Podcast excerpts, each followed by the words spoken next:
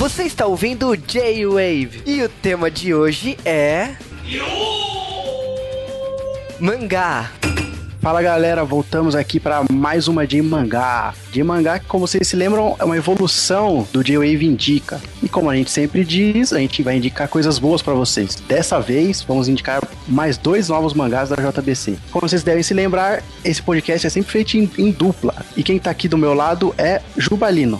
Então, começando mais um J Mangá, né? Estamos aqui para falar, né, de Olha, eu vou te falar que foi o maior pacotão da vida que a JBC já mandou pra gente, né? É, eu acho que dos últimos aí, realmente, um mega pacote, só coisa boa. Tanto que a gente tá fazendo uma divisão aqui. A gente não vai falar de tudo, até para não ficar ruim, né? Então, a gente quer reforçar cada título, por isso que a gente decidiu fazer essa divisão em duas partes. Então, a gente vai começar a falar de, primeiramente, né, que nesse kit aí a gente veio com Sailor V, com Eden e com Kill la Kill. Então tem mais mangás aqui, mas primeiramente a gente vai focar aqui em Eden e Kill la Kill. Aí o pessoal pergunta, né, por que não vai falar de Sailor V? Porque Sailor V vai ganhar um podcast maravilhosamente, todo dedicado, com toda a história narrada, com o pessoal do SS Sailor Moon, então a gente vai falar depois. É, a gente não vai quebrar a nossa série de Sailor Moon pela metade, né? Vamos, como Sailor V se passa no universo de Sailor Moon, então nada mais justo do que fazer um podcast junto com Sailor Moon. Exatamente. Então a gente vai para Eden, então vamos lá explicar um pouquinho do conceito de Eden. Eden foi um mangá que foi lançado pra, pela Panini lá atrás, lá no comecinho de 2000. Foi um dos primeiros mangás da, da Panini, né? Na época que a Panini lançava é, Gundam, o Eden, Pit Girl, né? Que eu, te, eu tenho minhas mágoas com a Panini até hoje por causa disso, né? Pit Girl podia voltar. Aliás, voltou e não foi, não foi,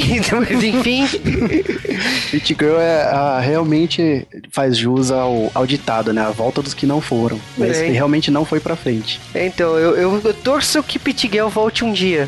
Eu torço muito. Mas vamos falar de Eden, né? Que Eden voltou pela JBC. Foi curioso isso, né? Que a, a JBC ela pegou um título de uma editora que não tinha fechado as portas, né? Porque até então a gente tinha visto a JBC relançar Cavaleiros e relançar Evangelion porque a Conrad teve uns problemas aí no meio do caminho, né? O, a JBC relançou esses mangás e a Panini tinha lançado outros aí que a Conrad tinha paralisado aí no meio do caminho. E o Eden tinha saído lá pela Panini, então a gente, a, a gente não esperava. Ainda mais esse formato maravilhoso maravilhoso que a JBC optou, que é um formato livro, né?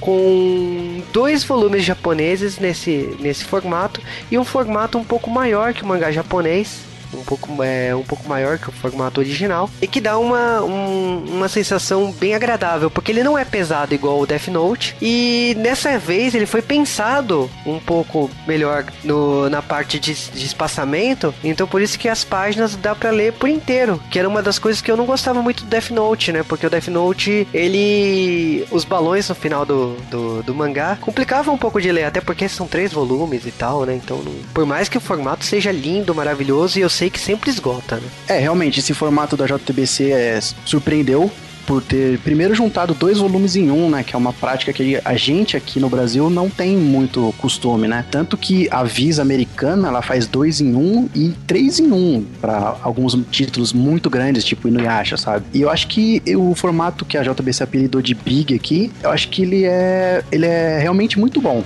Eu acho que ele pode abrir portas para as coisas diferentes para a republicação até inclusive de Inuyasha, que querendo ou não, são cinquenta e tantos volumes e hoje em dia acho que ninguém tem tanto nem saco e nem dinheiro para gastar com tantos volumes assim. E eu acho que ele pode abrir realmente novas portas, sabe? Tanto para novos títulos quanto para títulos que a gente já viu. O Pit Girl que o Juba aí tava tentando, querendo ou não, que ele voltasse, quem sabe num futuro volte com uma outra editora realmente, com um formato parecido, não é? Acho que é, é um formato que pode vir já veio, né, para mudar algumas coisas no nosso mercado. É, uma coisa que a gente tem que falar é que a JPC ela testa muitos formatos diferentes. Eu acho que o público cresceu, o público que lê mangá, e isso é muito importante saber que o público cresceu, está trabalhando e tem dinheiro para investir em formatos diferenciados. Então, uma coisa que de 2000, quando o Eden foi lançado, era meio volume, agora, é, tipo, praticamente esse primeiro volume junta quatro meses de Eden da, da, sua primeira publicação. Então tem essas mudanças. Tem outra coisa que Eden foi traduzido do inglês na primeira vez, então a gente tem que falar e reforçar aqui que é uma nova tradução. É, o Eden tá com um novo tratamento, tá com um tratamento bem superior ao que foi dado na época. Isso não desmerece a editora anterior, mas a gente tem que reforçar aqui que o tempo faz e o público que existe hoje exija uma qualidade maior. Por isso que, tipo, Rurouni Kenshin tá saindo num formato que é muito superior ao formato que sa saiu na época. E o Yu Hakusho você compra é belíssimo em relação ao formato que foi lançado na época. Então são escolhas editoriais que faz com que o, o público hoje esteja maduro para consumir esse título com um formato mais luxuoso, que gaste um pouco mais no bolso, mas que vale a pena pelo acabamento escolhido. Isso faz bem, inclusive, pro próprio mercado, né? Acho que já são quase 15 anos aí publicando mangás no Brasil.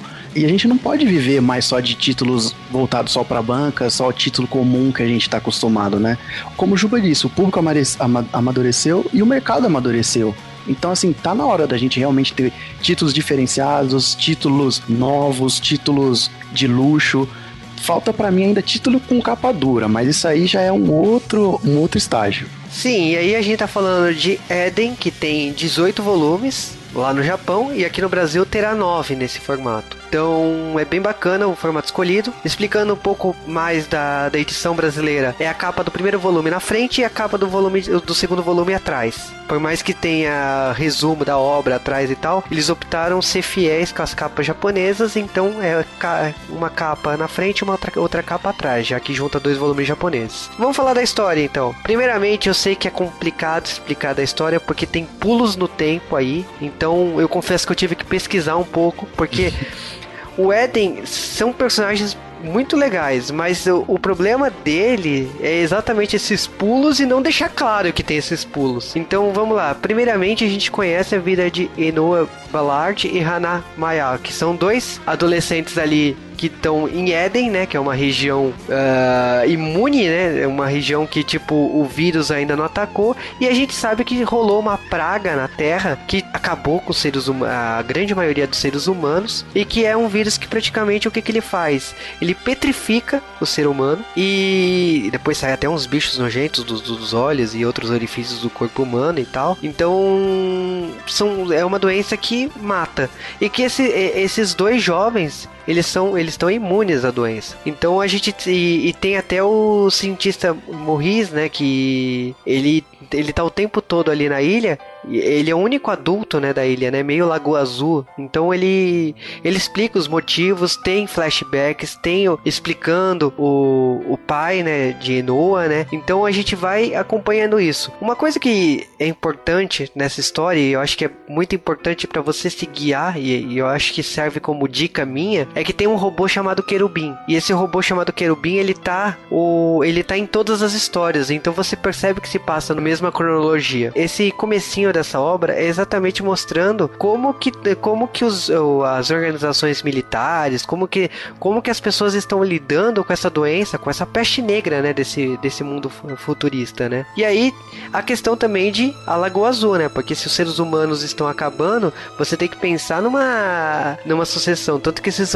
dois adolescentes, essas duas crianças, né, eu diria, né? Eles estão eles falam de, de ter filhos e tal, mas é, é tipo assim, não será fácil, sabe? É uma coisa coisa meio Tim de Asca. E aí a gente, tipo, na história seguinte já tem um salto no tempo, já se passou 20 anos e a gente já vê o filho dos dois, né? Que é o Eliha. Ele tá com o querubim ali e você vê que, tipo assim, o não se passa mais na, naquela cidade isolada, até porque tem, tem todo um processo de fuga no capítulo anterior, mas a gente já vê um mundo aberto, tipo, uma sensação meio The Last of Us, sabe? O que aconteceu com o mundo depois que aquela peste passou por ela. E como que o Elihata tá, tá, tá lidando com isso, né? Inclusive utilizando como parceiro o querubim, porque até então não não, tem muitas pessoas para ele conversar. E eu acho até legal, tipo, tem um momento lá que ele encontra uma criança morta, né? E ele, por cachorros, né? Que os cachorros estão matando, e ele enterra, deixa um brinquedo é, de, mostrando a humanidade, né? Que ele foi gentil com aquela pessoa.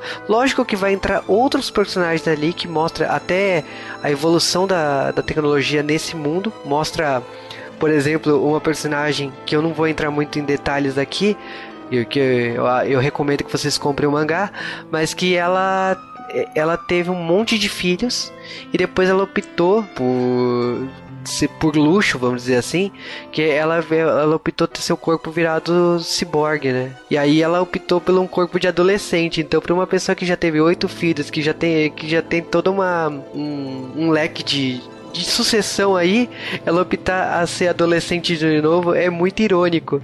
E ela, por ter optado por um corpo assim, ela tem facilidade de hackear, ela tem mil e uma coisas. É uma coisa bem bacana e eu acho que, tipo assim, é a história em si é engraçada porque, tipo assim, você vai mostrar cada é, a busca de cada filho, a busca de cada associação. A história de Eden se passa em muitos países diferentes, então tem uma hora que vai para América do Sul. Então é legal, é complexa e eu acho que mostra o desenvolvimento e a multietnia desses personagens, porque não se passa em um lugar específico, tem uma gama de personagens porque são os sobreviventes desse mundo e como eles estão eh, eles estão lidando com isso. Então é um mangá pós-apocalíptico que tem um traço que para mim remete muito a Akira e eu saí bem satisfeito desses dois volumes. Eu vou te falar que essa primeira edição, né, que são os dois volumes japonês, é, você sai até exausto, porque é uma leitura tão densa, tão tão pesada que você fala assim, nossa, tipo, é tudo isso mesmo? É, realmente não é uma leitura fácil de digerir, assim. Tanto que quando eu li, eu li um capítulo por dia, porque senão eu não, não conseguia absorver direito. E mesmo assim, não absorvi tudo que ela tinha a oferecer, sabe? Realmente é muito, muito denso, muito conteúdo, muita informação de uma vez só. É, e uma coisa que assim eu falo, tem muitos personagens, a gente não chegou nem na metade, tá? E uma coisa que eu queria falar do autor, né, o Hiroki Endo, que ele escreveu algumas cartas, uma carta em cada volume, e aqui saiu as duas cartas juntos no final, que ele, ele compara muito a obra dele com Evangelion, que ele, ele teve um surto em ver tal criatividade em Neon Genesis Evangelion. Então ele queria fazer isso. Ele queria ele viu que já fizeram o melhor pela indústria japonesa com Evangelion, mas ele queria fazer algo tanto. Então ele, ele juntou os pedaços dele, né? Porque ele se quebrou inteiro com tal criatividade que Evangelion tinha, que o, esses retalhos virou Eden. Eu acho que é por isso que Eden é tão confuso. Então é muito legal as cartas dele citando e comparando com Evangelion no final do volume. É, é um mangá que eu saí maravilhado. Saiu que eu falei, é, é, é confuso. E eu acho que é confuso porque precisa essa, essa, essa leitura de uma vez, de segunda vez, terceira vez, para você ter capacidade de entender o que o autor quis passar. Independente de qualquer deficiência, mas não, é porque eu acho que o, o autor aqui ele manda muito bem em, em planos em direção dos personagens, em cenas de ação e os personagens são muito bem desenhados. Então, não, né, a deficiência é nossa como autor, como leitor, de interpretar uma história tão complexa que tão complexa que nem a dele. Por isso que eu acho que vale a, a leitura de uma vez, segunda vez, terceira vez para você entender o que o autor quis passar para você. E você falou uma coisa que eu não tinha percebido, que o Elijah é filho, filho deles, dos dois meninos. É, então, porque tem esse salto no tempo, só que a gente só se a gente só percebe pelo robô. É, eu achei que era um moleque qualquer. Tipo, tava com o robô e já era. Aí depois que eles vão falar, ah, o seu pai, não sei o quê. Eu falei, mas peraí, mas ele é filho de quem? E mesmo assim eu não me liguei que era filho dos, dos dois meninos primeiro aqui. É por isso que eu falei, Evangelion é uma grande. Nossa, melhor comparação. Mas logicamente que agora a gente tem que falar de algo mais leve, né? Divertido, mais curto, né? Que a gente tem que falar de Kill la Kill, que são três volumes. E a sensação que eu tive com esse mangá foi que, que o La Kill é, é meio Cowboy Bebop que a JBC lançou alguns anos atrás, né? Como assim Cowboy Bebop? Dis, discorra, Juba. Que é um mangá baseado no anime extremamente popular e que, tipo, a gente tá, tá vendo uma adaptação desse, de, desse, desse anime, né? É, então, com relação à adaptação, é um pouco controverso, porque o mangá saiu quase junto com, com o anime. Então, assim, não dá para dizer que é uma adaptação, mas também não dá para dizer que é o original, sabe? Eu acho que o, o estúdio, ele sentou com alguém e falou, ó, queremos, temos essa história. Vamos faz, lançar tanto em anime quanto em mangá. Algo que eles fizeram também com o Hack, sabe? Que saiu o jogo, mangá, anime, novel, se duvidar, e para ocupar todas as, as, mídias, sabe? E eu acho que foi mais essa pegada, para pegar todo o público de uma vez só. É, aí a gente tem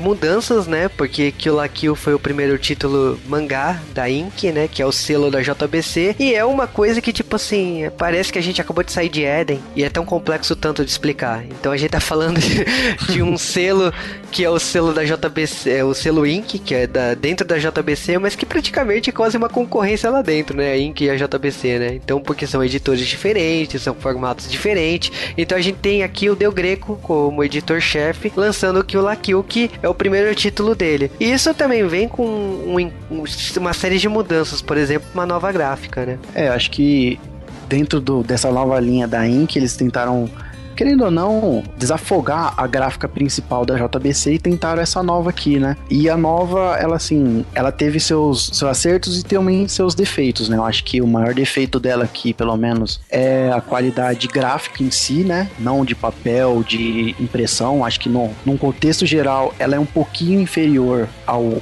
que a gente já estava acostumado na linha principal da JBC, né? Mas assim, vamos, não vamos se ater tanto a isso, porque é o primeiro título que a gente está vendo por essa gráfica, pode ter sido um caso específico, mas assim, eu acho que teve seus acertos. Eu gostei bastante da qualidade da capa dela. É um papel diferente, sabe? O material parece que é mais plastificado, sabe? Eu, eu gostei. As páginas coloridas dela também são muito boas.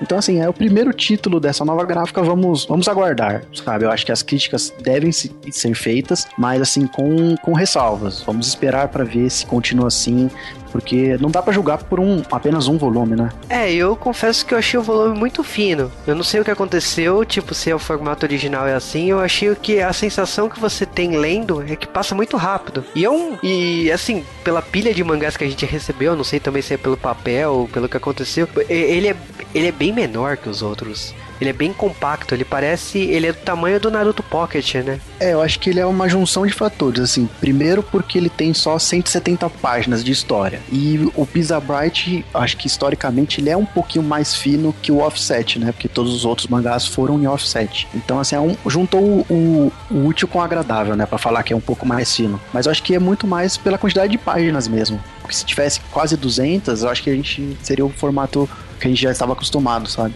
Sim, e aí falar um pouco de Kill la Kill. Eu deixo o Buga falar, porque eu vou te falar que Kill la Kill é uma história que é muito. Eu, eu, já. Eden, eu já falei tudo de história, então tem que deixar o Buga falar, né? É, e também porque Kill la Kill é tão louco quanto Eden, né? Mas só que é louco ao contrário, não de que você não entende, mas sim de que é, é muita coisa junto. E vai, vamos lá. Kill la Kill começa com uma menina chegando na, na escola, né? E com uma escola totalmente diferente numa escola em que as classes são divididas entre realmente classes de, de força, digamos assim. Cada, cada aluno ele é medido por uma estrela e quanto mais estrela, mais forte ele é. Mas por que, que ele é mais forte? Porque o uniforme que ele veste dá forças a ele, que é o chamado uniforme Goku. E chegando nessa escola, a gente vê Ryuko Matoi, que a gente descobre que ela acabou de se tornar órfã, né? Que mataram o pai dela, assassinaram, na verdade, com uma lâmina tesoura, né? Sim, é estranho, uma lâmina tesoura, mas era uma tesoura. Vai saber como ele matou. Nisso, ela chega na escola para descobrir quem matou o pai dela, né? Porque misteriosamente, do nada, ela achou que lá teria uma uma pista. Chegando lá, vendo todo esse cenário de, de guerra, digamos assim, na escola, ele vê, ela vê a, a, figura da Satsuki Kiryuin, que é a, digamos que é a presidente da, do Grêmio Estudantil, né? E ela diz: "Ah, eu já conheço essa, eu já vi essa tesoura em algum lugar". Então ela acha que foi ela que matou ou tem informações de quem matou o pai dela, né? E durante muitas brigas, ela acaba fugindo, aí ela vai pro, pro local onde o pai dela foi assassinado, né? A casa dela que foi queimada. Nisso ela acaba descobrindo lá um, um sótão misterioso no qual tem muitos panos, muitos tecidos lá. Como ela caiu lá e se machucou, o sangue dela acaba batendo, caindo em um, um uniforme. E esse uniforme acaba engolindo ela. E a gente descobre que o pai dela estava des desenvolvendo um uniforme que pudesse combater esse uniforme Goku da escola, né? Por isso os poderes dela. É, não tanto, assim, ela já tem um pouco de habilidade, mas sim, o uniforme acaba deixando ela mais poderosa, né? E é por isso também que toda toda a mídia que eu vejo do Kill la Kill usa muito vermelho, por causa do sangue. Sim, eu acho que o vermelho e o preto também, né? São marcas muito registradas de Kill la Kill. O vermelho do sangue dela e o preto do uniforme do, do Senketsu, né? Que é o uniforme. É, uma coisa que eu queria falar assim de Kill la Kill foi um anime moda. Eu diria que depois de Madoka Mágica, Kill la Kill é o primeiro anime que eu vejo assim chegar em todas as plataformas aqui no Brasil. Só não chegou na televisão. Então você vê no Netflix, você vê no Crunchyroll, você vê em tudo que é lugar e faltava o mangá, né? Então a JBC vem com essa mídia cobrindo, né, essa, essa lacuna que existia. Então, se você já assistiu o anime, seja independente de qualquer serviço que você tenha aí de, de streaming, é, pega o mangá porque o mangá é curto. O mangá é três volumes três volumes de 170 páginas, é muito rápido. A gente demorou um pouquinho aqui, porque, enfim, mil e uma coisas, então Kill la Kill já tá no segundo volume na banca. Então já, já tem muita coisa pra, de, de Kill la Kill assim, praticamente falta um mês aí para terminar o mangá na banca, então para você colecionador vale muito a pena exatamente assim, se você já assistiu o anime, ver essa, essa outra releitura da obra, né? É, vale fazer aquele paralelo também com Evangelion, que foi quase a mesma coisa, de o mangá ser uma adaptação do, do anime, que tem as suas adaptações, querendo ou não, igual o mangá aqui tem três volumes, ele cobre só a primeira, primeira fase, digamos assim, do, do anime, e tem suas diferenças, então, querendo ou não, se você gostou da história que você viu no anime, você vai achar alguma coisa diferente sim no mangá. Eu acho que vale muito a pena você, você comprar, porque vai, é, é, é uma história maravilhosa. Eu acho muito legal, divertido pra caramba e maluco, maluco, simplesmente maluco. É, você sabe o preço do Kill la Kill? Kill la Kill tá saindo por R$13,90 com quatro páginas coloridas em todas as edições, então eu acho que tá um preço bem bacana. Por mais que seja o formatinho, né, o menor, mas eu acho que tá um preço bom, sim. É, e tem, por exemplo, a gente não falou do preço do Eden. O preço do Eden é R$39,90. Pô, é um preço justo, acho, pelo acabamento escolhido. Eu acho que são dois mangás para públicos totalmente diferentes. É o público que curte comprar na banca, o Kill la Kill, e o Eden é o público que vai na livraria, que vai, que olha na prateleira, vê esse formato muito bacana e fala assim, por que não? Sabe, comprar e acompanhar. São nove edições. Então tem essa diferença, que o Lakill é extremamente curto, né? Com três edições, e o Eden, nove edições. Então vale a. Uh qual mangá você quer, queira conhecer melhor. Logicamente que a gente tem mais mangá para falar aqui, mas a gente não vai falar nesse podcast especificamente, né? A gente vai fazer outra parte porque cada obra merece, né? Um trabalho melhor, né? Aí vale a pena dizer também, se você comprou algum deles, tira foto, manda pra gente, que a gente vai gostar bastante. A gente vai mandar lá pra JBC para mostrar que realmente vocês estão comprando, que vale a pena continuar investindo no, no G-Wave. Exatamente, até porque, né, a JBC tem essa parceria com, com o D-Wave de, de mandar os mangás para saber a nossa opinião e tal, e é muito importante o público saber que está consumindo por causa da gente e que está gostando das nossas sugestões, porque uma coisa que o D-Wave é é formador de opinião e é muito importante saber que as nossas sugestões está chegando na, no nosso ouvinte e que o, o, nosso ouvinte está comprando esses títulos. Então, seja o meu gosto particular como o gosto do Buga, nós dois gostamos tanto de, de Eden como Kill la Kill e recomendamos isso pro, pro leitor, né? Então, basicamente é isso. A gente volta em outra edição para falar dos demais mangás que a editora manda, JBC mandou pra gente.